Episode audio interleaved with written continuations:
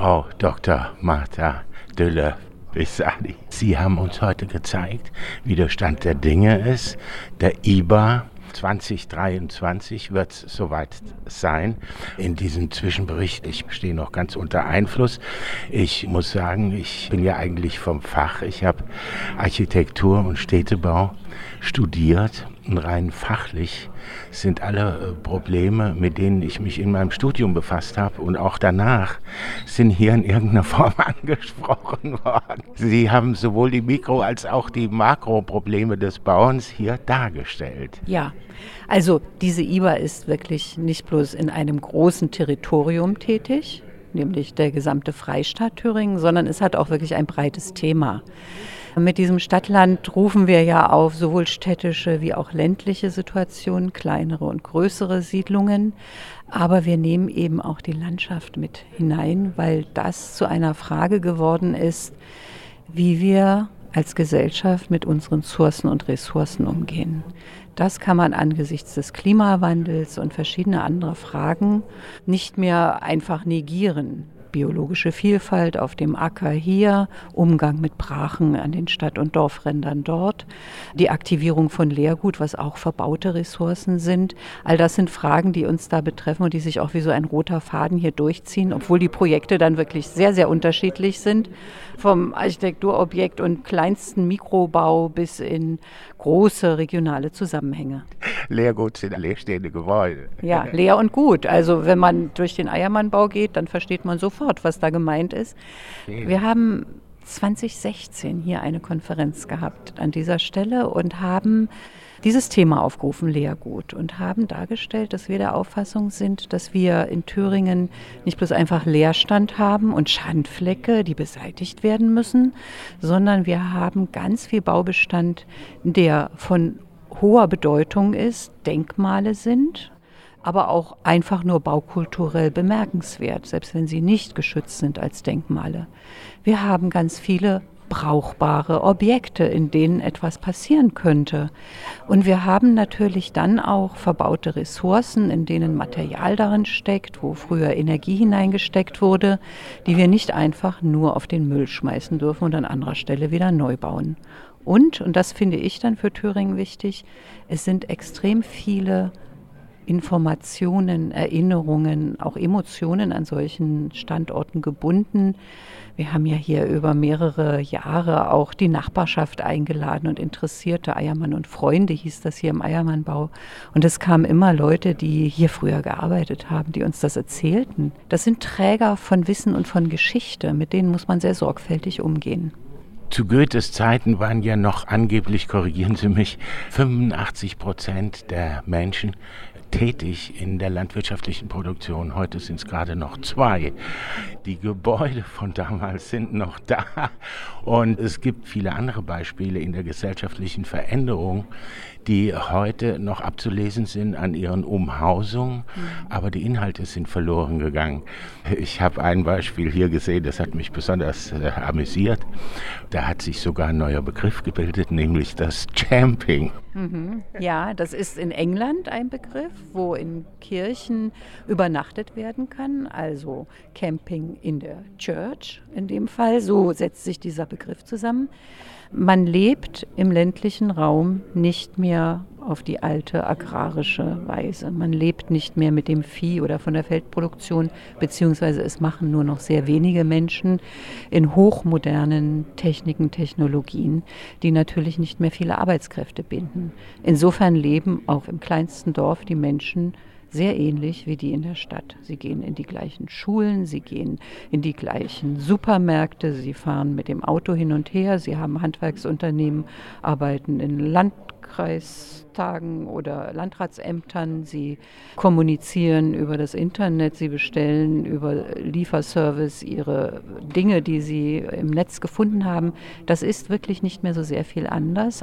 Die postagrarischen und postindustriellen Strukturen führen dazu, dass Stadt und Land ähnlicher werden. Ohne dass sie gleich werden. Das ist wirklich interessant, das zu beobachten, wie dann doch die Lebensverhältnisse anders sind. Wir müssen uns um die Lebensbedingungen, die Voraussetzungen, auch die Bedürfnisse der Menschen, die in den kleinen Gemeinden, in den Dörfern leben, aber auch in den kleineren Städten, viel intensiver kümmern. Ich selbst bin ja eine Stadtplanerin von der Ausbildung und auch von vielen Jahren Praxis und bemerke, dass in unserer Disziplin das Wissen um den ländlichen Raum gering ist. Wir haben wenig Theorien, wir haben wenig Empirie, wir reden oft oberflächlich über etwas, das wir nicht kennen und das hat sich für uns als IBA total geändert, weil wir eben ununterbrochen auch in diesen Regionen unterwegs sind und sehr, sehr viele Leute treffen. Jetzt äh, sind Sie ja als IBA nicht Planer, sondern Ausstellungsmacher. Sie äh, planen ja nicht äh, Prozesse, die in Thüringen zu finden sind, sondern sie stellen sie der Öffentlichkeit dar und fördern sie dadurch natürlich indirekt. Und äh, da gibt es wohl auch ein paar Förderungszuschüsse. Das wollen wir jetzt nicht so genau untersuchen. Was uns ja auch vor allem interessiert, ist äh, der Weimarer, der hier nach Apolda kommt, amüsiert der sich, aber auch wenn er kein Fachmann ist, kann der sich hier, kann der seine Kinder mitbringen, fühlt er sich hier in dem Egon Eiermann äh, Bau äh, wohl. Äh, ich weiß es, ich stehe gerade darin mit Ihnen. Er wird sich wohlfühlen, aber stellen Sie es doch bitte nochmal da. Das fragt jemand aus Weimar.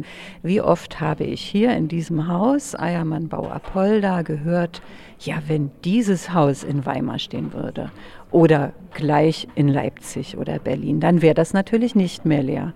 Und dann kann man nur antworten, es handelt sich um eine Immobilie, die sind nicht sehr mobil. Die stehen jetzt mal an diesem Fleck. Was wir bemerken ist, dass es doch ein bisschen Druck gibt an verschiedenen Stellen, in Erfurt, in Jena, in Weimar auch. Wir haben beispielsweise erlebt, wie das Forum Konkrete Kunst in Erfurt ausziehen musste, nach Jena gewechselt ist, aber noch gar keinen Standort in Jena hat. Es gibt so ein bisschen Überdruckerscheinungen, wo ich finde, jetzt sollte doch bitte mal eine Region zusammen anfangen, darüber nachzudenken, wie man bestimmte Aufgaben löst. Nicht mehr gegeneinander, nicht mehr jeder nur für sich, sondern hier als eine gemeinsame Region, die Thüringen ja doch irgendwie zusammen ausmacht.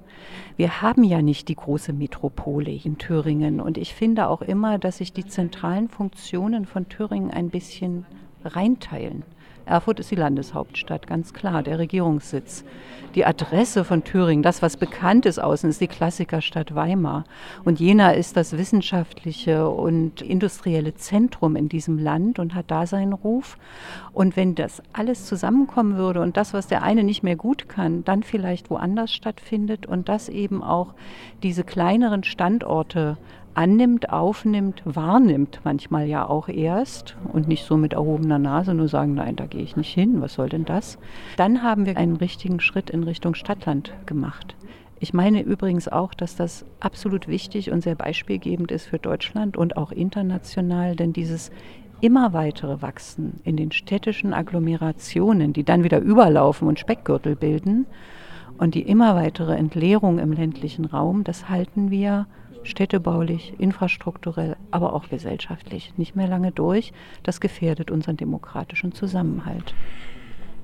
Wie gesagt, Sie stellen hier Projekte aus, das heißt, Projekte kommt ja von Projizieren, also das sind Prozesse, die sich erst richtig realisiert haben werden wenn es gut kommt, wenn es terminlich passt, bis 2023. Manche sind tatsächlich schon fertig.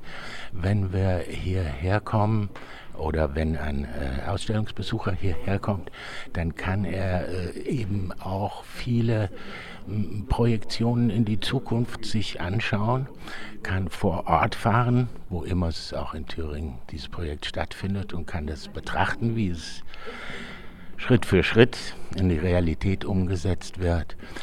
Gibt es Projekte, die Sie gerne ganz besonders hervorkehren würden?